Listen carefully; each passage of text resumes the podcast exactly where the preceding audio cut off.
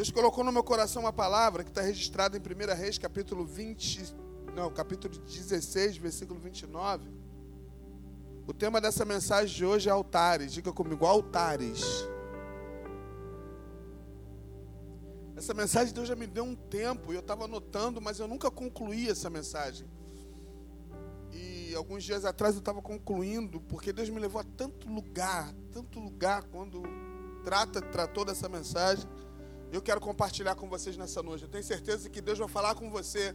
Se não falar da mensagem toda, algo na mensagem, Deus vai falar com vocês nessa noite. Amém?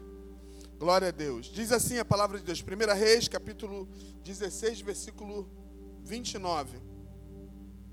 No trigésimo oitavo ano do reinado de Asa, rei de Judá, Acabe, filho de Orni, tornou-se rei e reinou 22 anos sobre Israel e Samaria.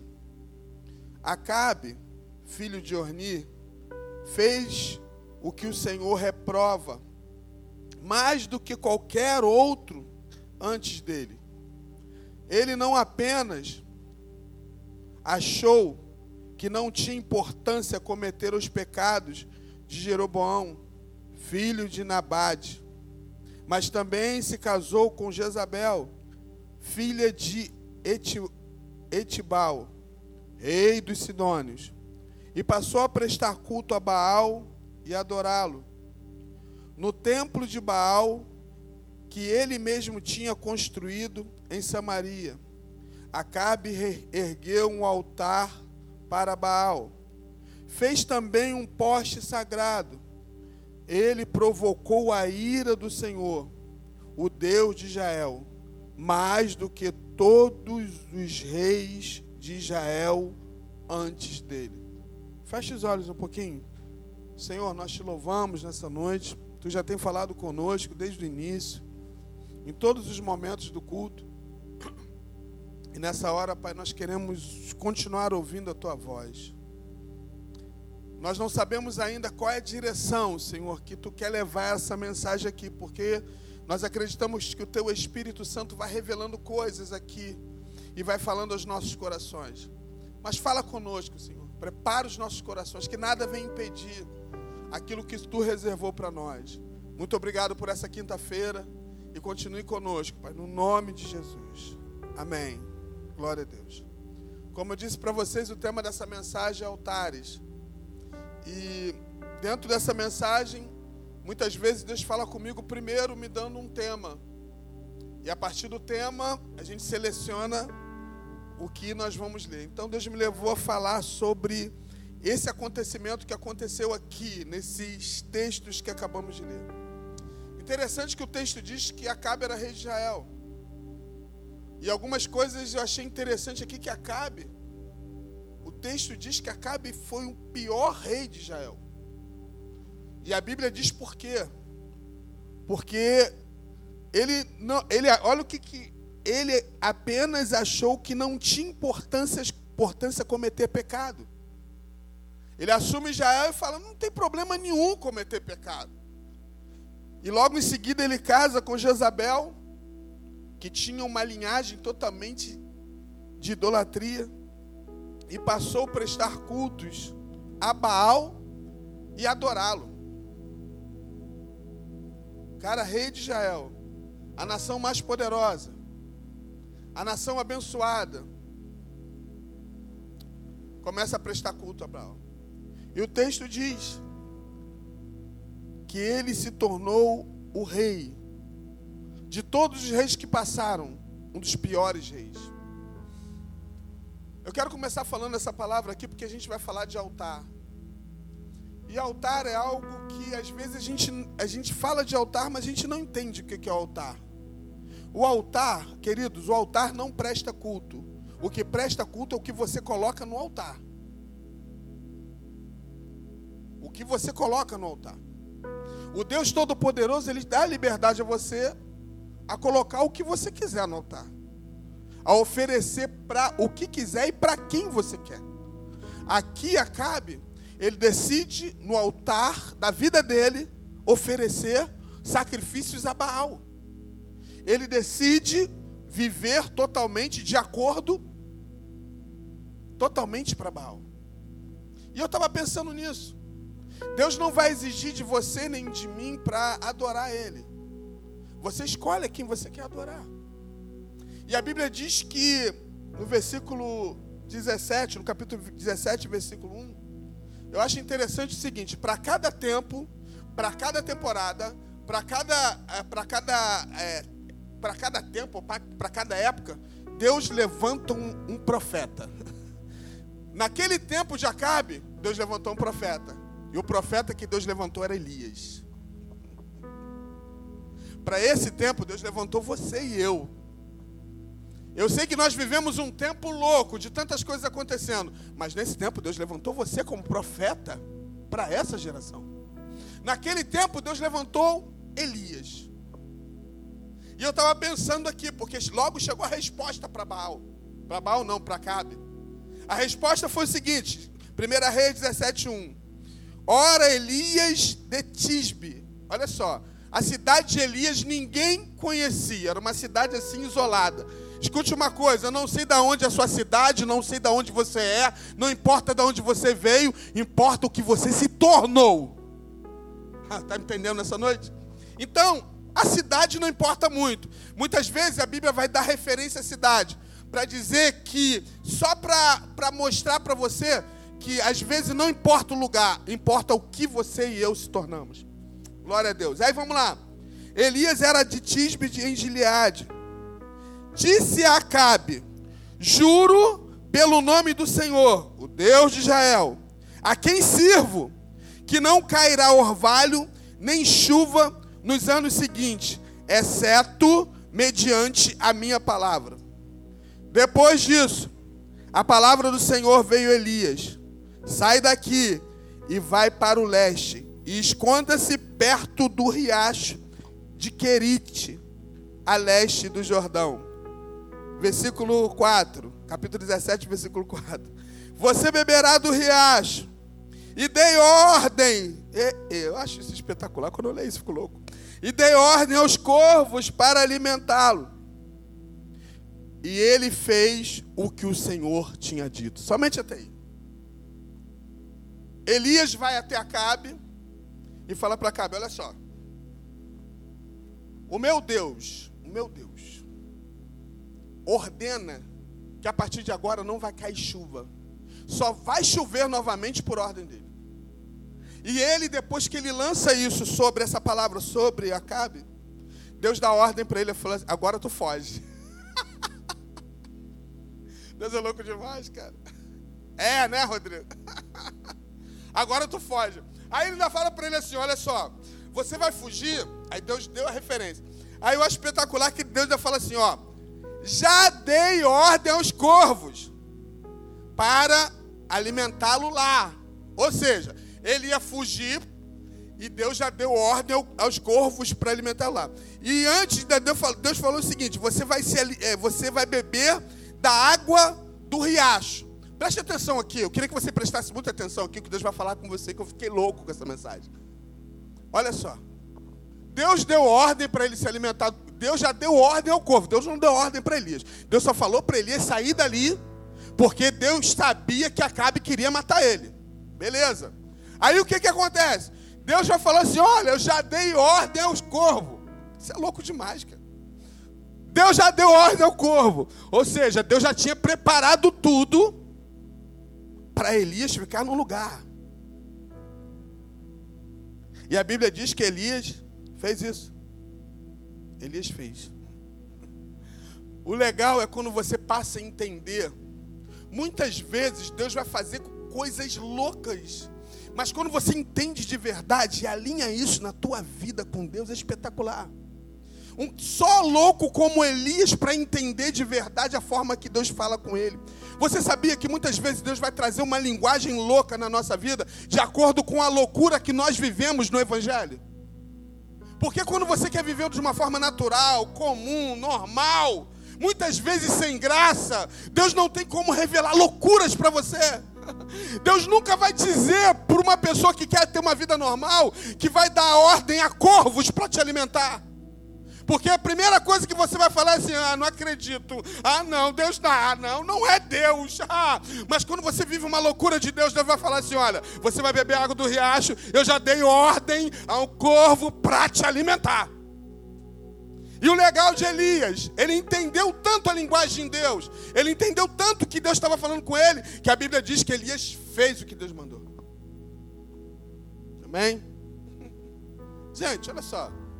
Estuda sobre corvo para você ver que o corvo não dá comida para ninguém. Corvo é que come a comida. Corvo se vê lá a carne e ele ama carne, ele vai dar carne para alguém, mas quando é ordem de Deus, querido, pode ter certeza de uma coisa: Deus vai mandar corvo para alimentar. Você está entendendo o que Deus está falando aqui nessa noite? Você que está em casa? O negócio é louco demais. Então Elias faz isso. Só que escute uma coisa: a Bíblia não fala de tempo aqui. Não fala de tempo que Elias ficou nesse lugar, sendo alimentado pelo corvo e bebendo água daquele rio. Só que a Bíblia diz o seguinte: algum tempo depois, o riacho secou onde Elias estava, porque veio a seca, e a seca dominou todo Israel e os lugares vizinhos. Ou seja, a seca veio por ordem de Deus. Sabe o que, me chama a atenção aqui? Quando uma administração errada, quando aquele que tem poder e autoridade para poder administrar e não administra direito, sabia? As pessoas que estão em volta sofrem com isso. Aqui Acabe fez o que era mal diante dos olhos de Deus, que nós falamos aqui, e o que, que acontece? Ele comprometeu a tua casa, o teu reinado, a tua família, todos que moravam perto, até a pessoa que não tinha nada a ver, passou a ser comprometido com isso. Ou seja, a seca veio para todos, por causa da desobediência de uma pessoa que tinha autoridade. Escute uma coisa, você nessa noite, Deus deu autoridade a você. Então use a autoridade de uma forma certa, para que muitas pessoas não sofram por causa de atitudes erradas. Assim aconteceu com a Cabe. Gente que não tinha nada a ver, sofreu. Aí a Bíblia diz o seguinte, lá em 1 Reis 17, 7. Algum tempo depois, o riacho secou-se por falta de chuva. Então a palavra do Senhor veio Elias. Vai imediatamente para a cidade de Serepta, de Sidom, e fique lá. Agora outra loucura, olha só.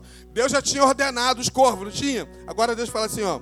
Ordenei a uma viúva daquele lugar que lhe forneça comida.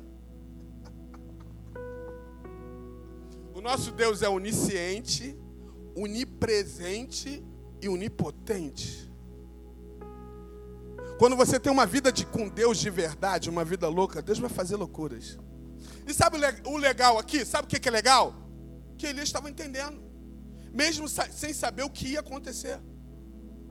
Então, Deus deu ordem, uma viúva, Serepta. Estava tudo em seca. Se a pessoa fosse bem espertinha, pensar assim: peraí, está tudo seco. Tudo seco, Deus deu uma ordem uma viúva? Viúva? Porque a viúva, a viúva já tinha alguns problemas. Porque quando alguém era viúva, ela não tinha condições de alimentar, só se fosse rica. Mas a situação aqui não era essa. Versículo 10 diz assim: E ele, quando chegou à porta da cidade, encontrou uma viúva que estava colhendo gravetos. E a chamou e perguntou: Pode me trazer um pouco d'água numa jarra para eu beber? Enquanto ela ia buscar a água, ele gritou: Por favor, traga também um pedaço de pão. o negócio é louco demais. Ele, ele chega na cidade, viu uma mulher catando graveto, que era viúva, e ele identificou que essa viúva quer cuidar dele. Aí ele falou o seguinte: a água tinha secado no riacho, não tinha? Que eu falei para vocês aqui? A água secou? Só que ainda tinha água na, na casa da viúva ainda. Ainda tinha água. Então ele falou assim: ele não pediu um copo d'água, ele pediu um jarro de água. Traga um jarro de água para eu beber. O cara tinha autoridade mesmo. E no caminho, no caminho, no caminho que ela ia pegar aquele jarro de água, ele falou assim: traga também bocados de pão. Aí o negócio ficou complicado. Olha a resposta da viúva. Mas ela respondeu, versículo 12: Juro pelo nome do Senhor, o teu Deus, que não tem nenhum pedaço de pão, só um punhado de farinha num jarro e um pouco de azeite numa botija. Estou colhendo um, um dos gravetos para levar para casa e preparar uma refeição para mim e para meu filho, para que comamos e depois morramos. Eu fico louco com a palavra, gente.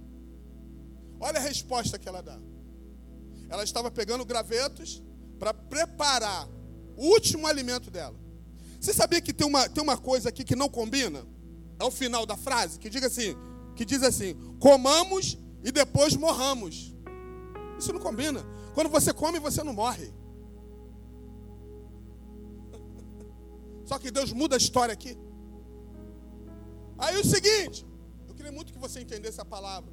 Peço ao Espírito Santo que da forma que ele revelou meu coração, ele fale com você nessa noite. Você que está em casa e também. Escute aí. Resposta. Ah. Versículo 13.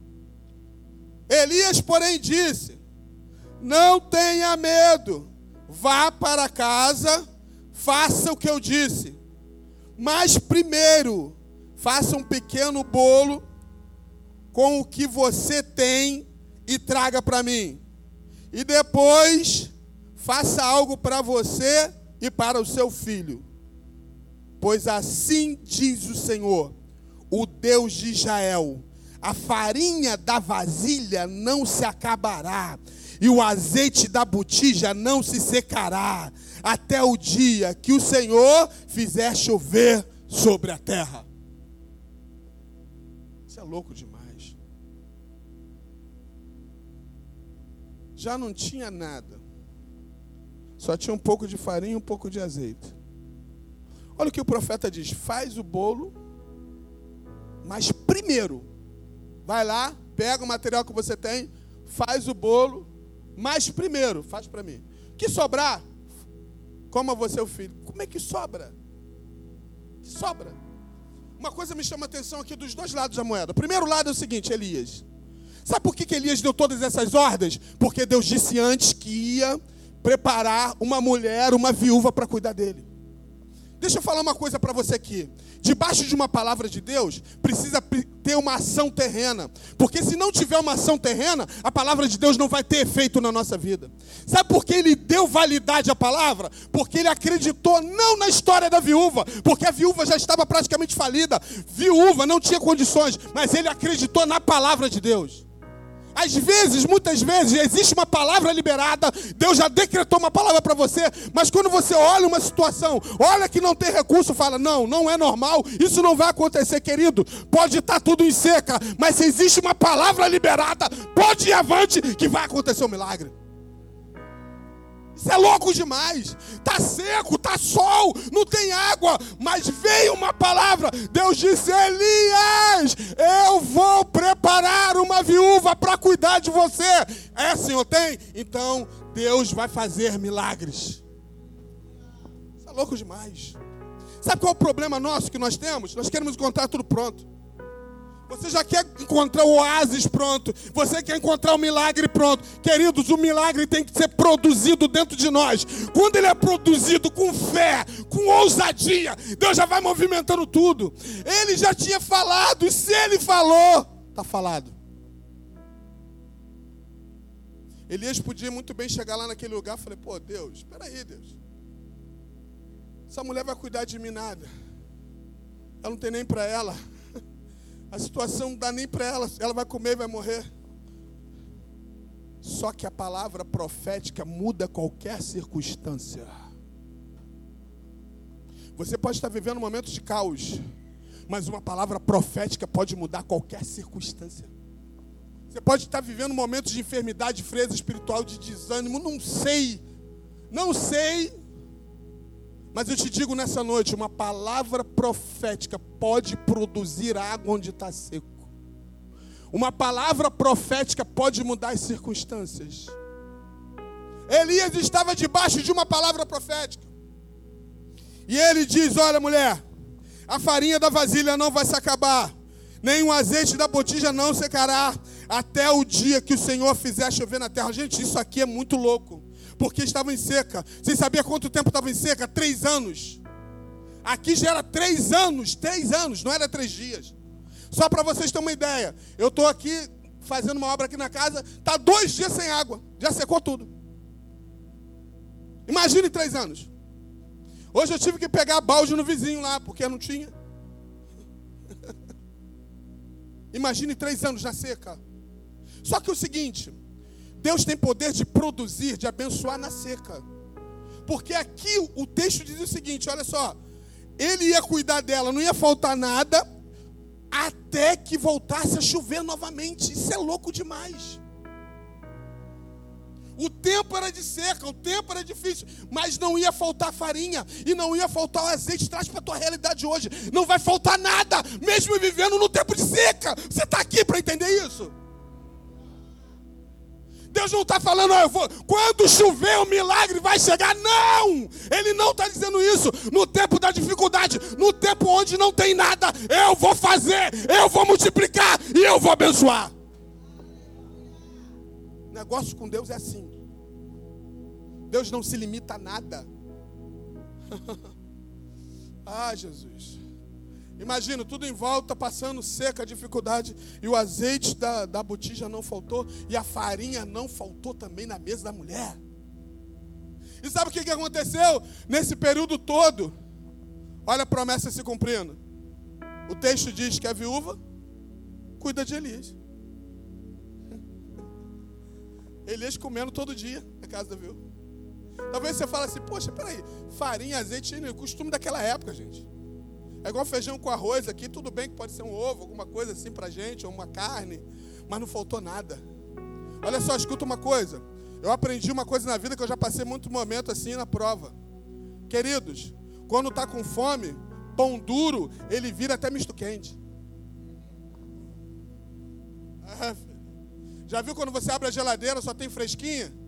E você, Jesus, o que que tem, meu Deus? Aí você vê lá uma salsicha de 1911, pega ela e vira banquete, filho. Aí tem gente, ah, não, não quero, vou morrer, morre nada, filho, morre nada. ah, quem nunca comeu uma farinha misturada? Lá em casa minha esposa faz mistura. Luiz, hoje é dia de misturar, Jesus, ajuda a gente. Não, a mistura dela é boa. Mistura um feijão com o negócio lá. Quando eu vejo, ela pega uma carne antiga, mistura com a mistura frango, mistura tudo, o resto que sobra, né? O resto que sobra. Não pode gastar nada, desperdiça nada. É, é a mistura vira banquete. Querido, escute uma coisa. Naquele período era assim. Mas é melhor viver assim, que não faltar nada, do que viver na dificuldade como muitos estavam vivendo. Talvez você hoje não está vivendo aquilo que você sonhou. Mas escute uma coisa: Deus tem cuidado de você. Porque a chuva vai vir. E quando a chuva chegar, vai ser totalmente diferente. Então, durou três anos. E nesses três anos de escassez. E Deus dá outra ordem para Elias. Fala, Elias, agora está na hora de você voltar e encontrar com Acabe. Hum. Elias está bom. Sabe o que eu acho muito legal aqui, gente? Sabe o que eu acho legal? Só estou abrindo parênteses. É a obediência de Elias. Olha como é que Elias rodou. Elias foi lá beber água do rio, se alimentando-se do corvo. Elias foi se alimentar lá da viúva, na verdade, fez um milagre lá, fez um reboliço. Deus cuidou. Agora está na hora de voltar para encarar uma situação. Provocada não por Elias, mas o Deus de Elias. Porque tem, tem situações que têm que ser resolvidas. E a Bíblia diz, 1 Reis 18, 17. 1 Reis 18, 17. Quando viu Elias, disse-lhe: Acabe falando aqui. É, é você mesmo perturbador de Israel? Versículo 18. Não tenho perturbado Israel, respondeu Elias. Mas você e a família do seu pai tem. Vocês abandonaram os mandamentos do Senhor e seguiram a Balaíns. Agora, convoque todo o povo de Israel para que se encontrar, encontrasse comigo no Monte Carmelo e traga os 450 profetas de Baal e os 400 profetas de Aserá que comem a mesa de Jezabel. Aqui vai começar a loucura. Talvez ninguém nunca falou isso para você que eu vou falar para você hoje. Elias, quando se encontra com Acabe, Acabe, olha só, o grande problema de muita gente, quando comete erro, ele quer jogar a responsabilidade para alguém. Acabe jogando a responsabilidade para Elias.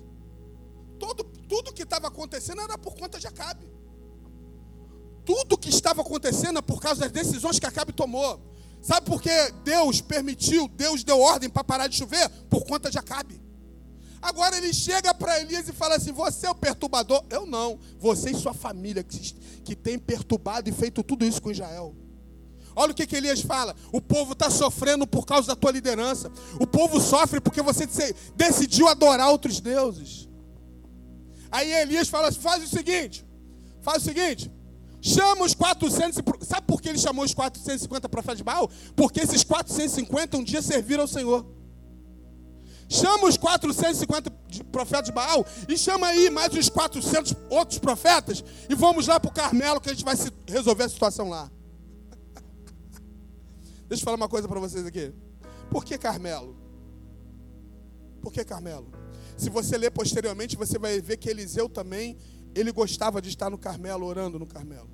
Eu não quero fazer aqui eu não quero dizer que você tem que ir para o monte orar, ou que você tem que ir para a praia orar. Eu não quero falar nada disso, eu só quero dizer que você precisa criar um ambiente.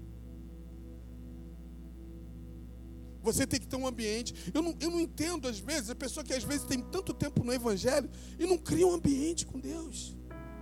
O ambiente não é Deus que cria, é você que cria.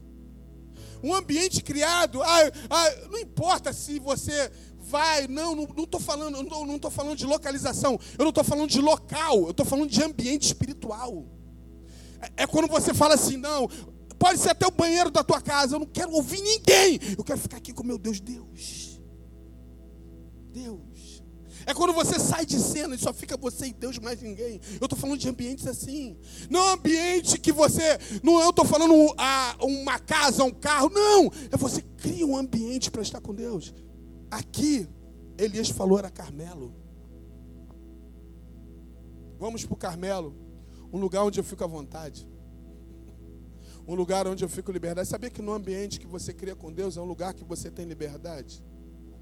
É um lugar que você você fala, ninguém vai te chamar de maluco nem de doido. Pelo menos eu vivo assim. É um lugar onde você fala e Deus te entende. Se você não fala, você chora. Se você não chora, você grita. Ou então, alguma coisa, alguma reação você tem dentro desse ambiente. Agora, se você nunca criou um ambiente, ou se você perdeu isso, Deus está te dando a oportunidade de você criar ambiente com Ele. Porque Ele ama estar com você nesses ambientes. Não é você estar no ambiente. Por exemplo, nós estamos aqui no ambiente, estamos aqui na igreja, mas eu não estou falando de um ambiente material, estou falando de um ambiente espiritual onde você chama Deus e fala assim: Deus, olha só, eu quero estar contigo. Quando eu estava lendo essa palavra, Deus falou muito ao meu coração sobre isso. Muitas vezes nós deixamos os ambientes por causa de tantas coisas que vêm. Essa correria da vida, os problemas, as dificuldades. Aquele ambiente, aquele momento, aquela, aquela coisa onde você não quer, não quer ouvir ninguém. Não porque alguém está te perturbando, não, não porque você está com problema, porque às vezes você só, às vezes, sabe que é um grande problema nosso, gente? Deixa eu falar aqui com muito amor aqui. Às vezes a gente é muito ingrato. Quando a gente está passando um problema, quando a gente está encurralado, de alguma forma a gente quer chamar Deus. Cria ambiente sem, sem nada disso. Sabe, quando você está bem, você glorifica a Deus. Quando você está mal também, você glorifica a Deus. Em todo tempo, você glorifica a Deus. Você cria esse ambiente. Ó, eu afirmo isso que eu vou falar aqui nessa noite. Você tem a capacidade de ficar horas numa rede social, tem a capacidade de ficar horas conversando com alguém, e às vezes em dois, três minutos você acaba o assunto que você tem com Deus. Sabe por quê? Não tem ambiente com Ele, não criou um ambiente. Quando você fala com Ele, você só vai falar de coisas que você está sofrendo, que você está passando. Isso é louco demais. Eu estava pensando nisso. Eu tenho uma mensagem que Deus colocou no meu coração daquele casamento de Caná da Galileia. Talvez você escute eu falar isso aí posteriormente.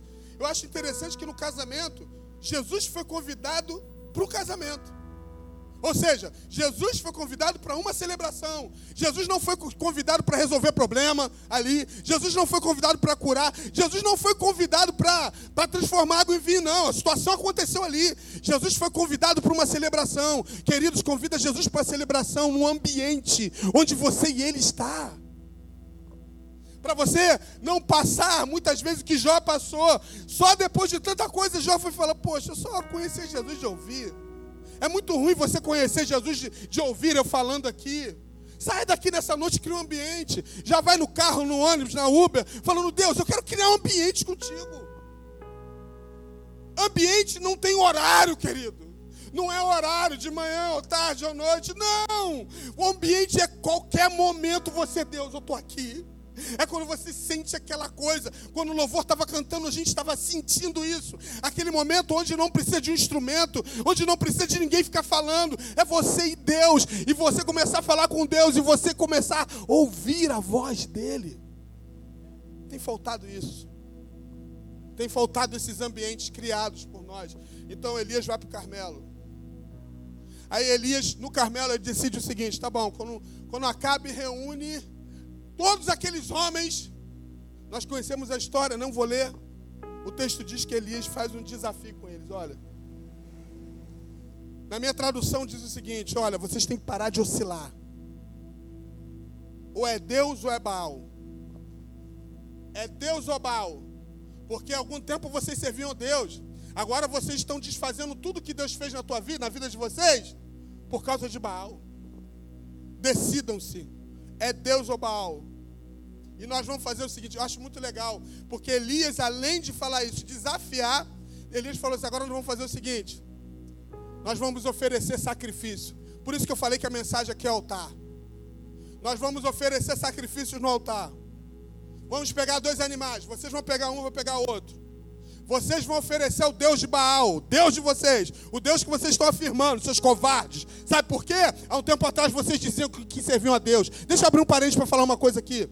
Eu fico louco com essas pessoas que, quando está no Evangelho de Cristo, veste a camisa. Aí, quando vai para o mundo, desfaz tudo aquilo que ouviu, desfaz todo o milagre que Deus fez na vida dele. Nosso Deus não é de brincadeira.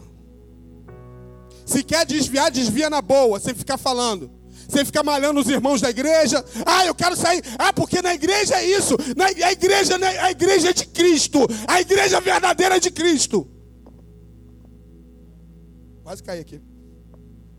É, o negócio está forte dentro de mim aqui, está queimando. Deixa eu beber água.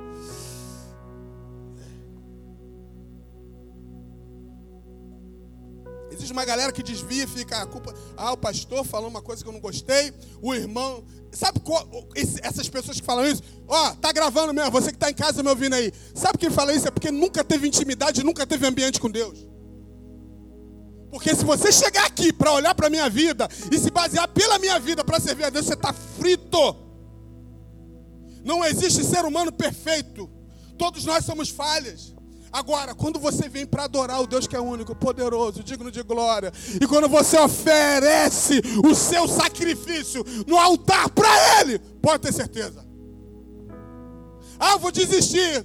Existe uma lista, vou te falar, de covarde que nunca teve relacionamento com Deus. É uma lista de covarde que nunca se aprofundou. Ah, eu desviei porque falaram isso para mim. Eu desviei, é porque você nunca conheceu o Deus Todo-Poderoso. É o Deus que manda corvo para alimentar. É o Deus que levanta viúva. O Deus Todo-Poderoso. É melhor dizer que desviou porque nunca teve relacionamento. É melhor que desviou porque nunca conheceu o Deus verdadeiro.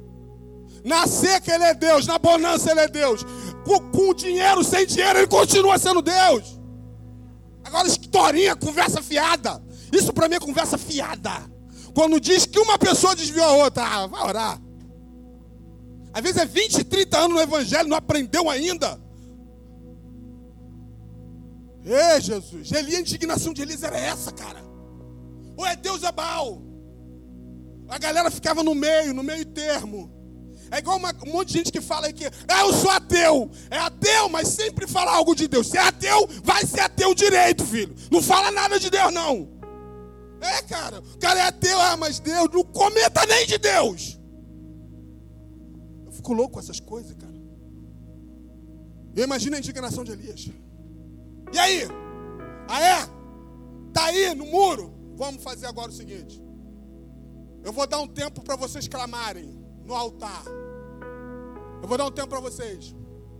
Prepara um altar, corta o animal tudo direitinho. Olha só. Escute, não bote fogo. Porque o Deus que responder com fogo é o Deus verdadeiro. Ai!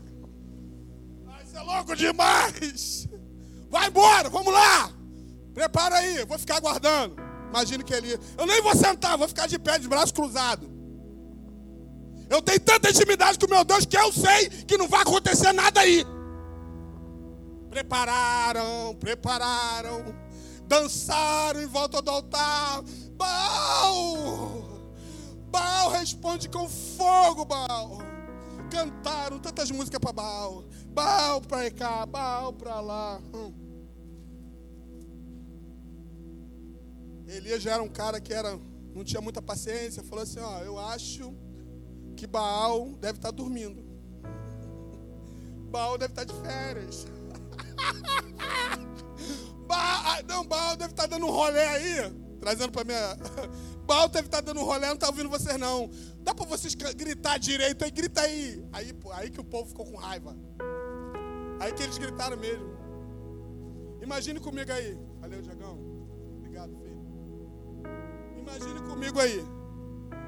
De manhã até meio-dia. Cadê Baal, filho? Baal tá onde? Ainda tem uns loucos oferecendo oferta para Baal. Ah, você é louco demais. Baal! Aí eles gritavam mais alto. Não tem uma galera que grita, grita, grita, grita, grita. Elias falou: não dá não, chega. Acabou o tempo de vocês. A cota acabou. Deixa eu falar uma coisa aqui para a gente poder continuar, para a gente terminar. A realidade aqui era Baal. Mas no nosso tempo, no nosso tempo, você tem que tomar muito cuidado. Você que é altar, aquilo que você oferece no altar. Porque olha só, Deus não aceita qualquer coisa não. Deus não aceita por, duas coisas. Vou falar para vocês. Primeira coisa, o altar, que é a nossa vida. E a segunda coisa, é o que você coloca no altar. Porque a gente só pensa num lado, né? A gente pensa nas duas coisas. O altar sou eu. E aquilo que eu coloco no altar para oferecer para Deus. Então vamos lá. Acabou o tempo. Acabou. Acabou a palhaçada. Imagina, se, se Elias falasse na linguagem de hoje, Elias falaria dessa forma. Primeira coisa que Elias diz, escute, versículo 18. Então Elias disse a todo o povo, os profetas: aproxima de mim, vem para cá. O povo se aproximou. Elias reparou o altar do Senhor, que estava em ruínas. Depois apanhou doze pedras, uma para cada tribo dos descendentes de Jacó. Escuta uma coisa. O seu presente hoje depende muito do que foi construído no seu passado. Não adianta você ficar falando historinha se você não construiu nada. Aqui, quando ele coloca as pedras, ele fala de uma construção feita, ele não fala só daquele momento. Escuta uma coisa: se você é alguma coisa hoje, se você é alguma coisa hoje, é porque algo foi construído lá atrás. É isso que ele está querendo dizer aqui. Dos descendentes de Jacó, e da palavra do Senhor. Versículo 32. Com as pedras construiu um altar em honra ao nome do Senhor. E cavou ao redor do altar uma valeta, no qual poderia ser semeadas duas medidas de semente. Depois arrumou a lenha, cortou o novilho em pedaços, pôs sobre a lenha então disse: Encham de água quatro jarras grandes e derrame sobre o holocausto e sobre a lenha. Façam novamente. Disse eles: Fiz, Fizeram de novo. Façam-no a terceira vez, ordenou. E eles fizeram a terceira vez. A água escorria do altar chegando a encher a valeta. Se você observar aqui, o altar foi reconstruído e algumas coisas proféticas foram colocadas no altar. O animal, a oferta estava ali e foi colocada três quantidades de água. Três quantidades de água. Água, água aponta para pureza, água aponta para transparência. O altar, o meu altar e o seu altar, e aquilo que a gente oferece para Deus tem que ser com transparência. E a Bíblia diz, depois de ter feito isso, olhem para mim, eu estou terminando. Elias ora. Eu estava pensando, eu acho que Elias, né? Quando a primeira vez que eu ouvi essa palavra, eu falei, Elias já vai entrar quebrando tudo. Elias vai. Ah! Olha a oração de Elias. Estou terminando. Elias colocou-se de frente do altar e orou ao Senhor. Ó Senhor, Deus de Abraão, Isaac de Israel, ou Jacó, que hoje fica conhecido que tu és Deus em Israel, e que sou teu servo, e que fiz todas essas coisas por tua, por tua ordem. Responde-me, ó Senhor, responde-me, para que este povo saiba que tu, ó Senhor, és Deus e que fazes o coração deles voltar para ti. Versículo 38. Então o fogo do Senhor caiu e queimou completamente o holocausto, a lenha, as pedras, o chão e também secou totalmente a água na valeta. Meu Deus, versículo 39. Quando o povo viu isso, todos caíram prostrados e gritaram: O Senhor é Deus! O Senhor é Deus! Aleluia! Glória a Deus! Diga comigo: O Senhor é Deus. A Bíblia diz que o fogo desceu sobre o altar, que estava praticamente úmido, com muita água. Eu quero terminar agora para a gente orar, gente. A gente precisa orar em cima disso aqui. Nós estamos terminando praticamente esse mês de janeiro. Daqui a pouco nós vamos entrar em fevereiro, março, abril, maio, junho, julho, julho, agosto. Deixa eu falar uma coisa para vocês aqui.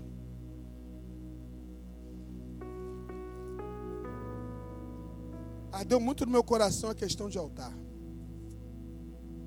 Eu sou um altar, você é um altar. Nós somos altares. Como está o meu altar? Está o teu altar? Como está o teu altar? Elias primeiro, ele reconstrói o altar que estava em ruínas. E depois oferece o sacrifício. Porque isso parece uma coisa muito comum, muito ouvida, muito falada. Mas quando a gente traz para a realidade é o seguinte: existem orações que não têm resposta. Porque aqui se trata de Baal, né? Eles estavam, fizeram um altar para Baal. Mas às vezes tem pessoas que fazem um altar para Deus e não, Deus não responde. Existem pessoas que estão há muito tempo pedindo uma resposta de Deus e Deus não responde. Sabe por quê? Porque o altar não está conforme Deus quer e aquilo que está no altar também não é agradável. E se não é agradável, não tem resposta. Aí sabe o que, que acontece? Hoje eu vi uma pessoa falando para mim assim: as horas, os dias estão passando tão rápido. Queridos, ó, se você der um estalo agora 2022, daqui a pouco você dá outro estalo 2023. Daqui a pouco 2024. Aquelas crianças que você vê como criança correndo aí, daqui a pouco serão adultos. A vida está voando e o altar? E o que eu ofereço no altar? E o ambiente criado por mim, porque Deus não vai criar ambiente, querido. É você que cria o ambiente. Eu pensei a vida toda que era Deus que criava, que Deus, nada. Você liga na terra para depois ser ligado no céu. Sabe o que, Deus está querendo dizer para você? É você primeiro que dá, dá as coordenadas, de acordo com a tua vida. Agora escute uma coisa. Eu não estou falando aqui, eu, não, eu posso até falar disso aqui, de pecado, mas não é só pecado, É tudo.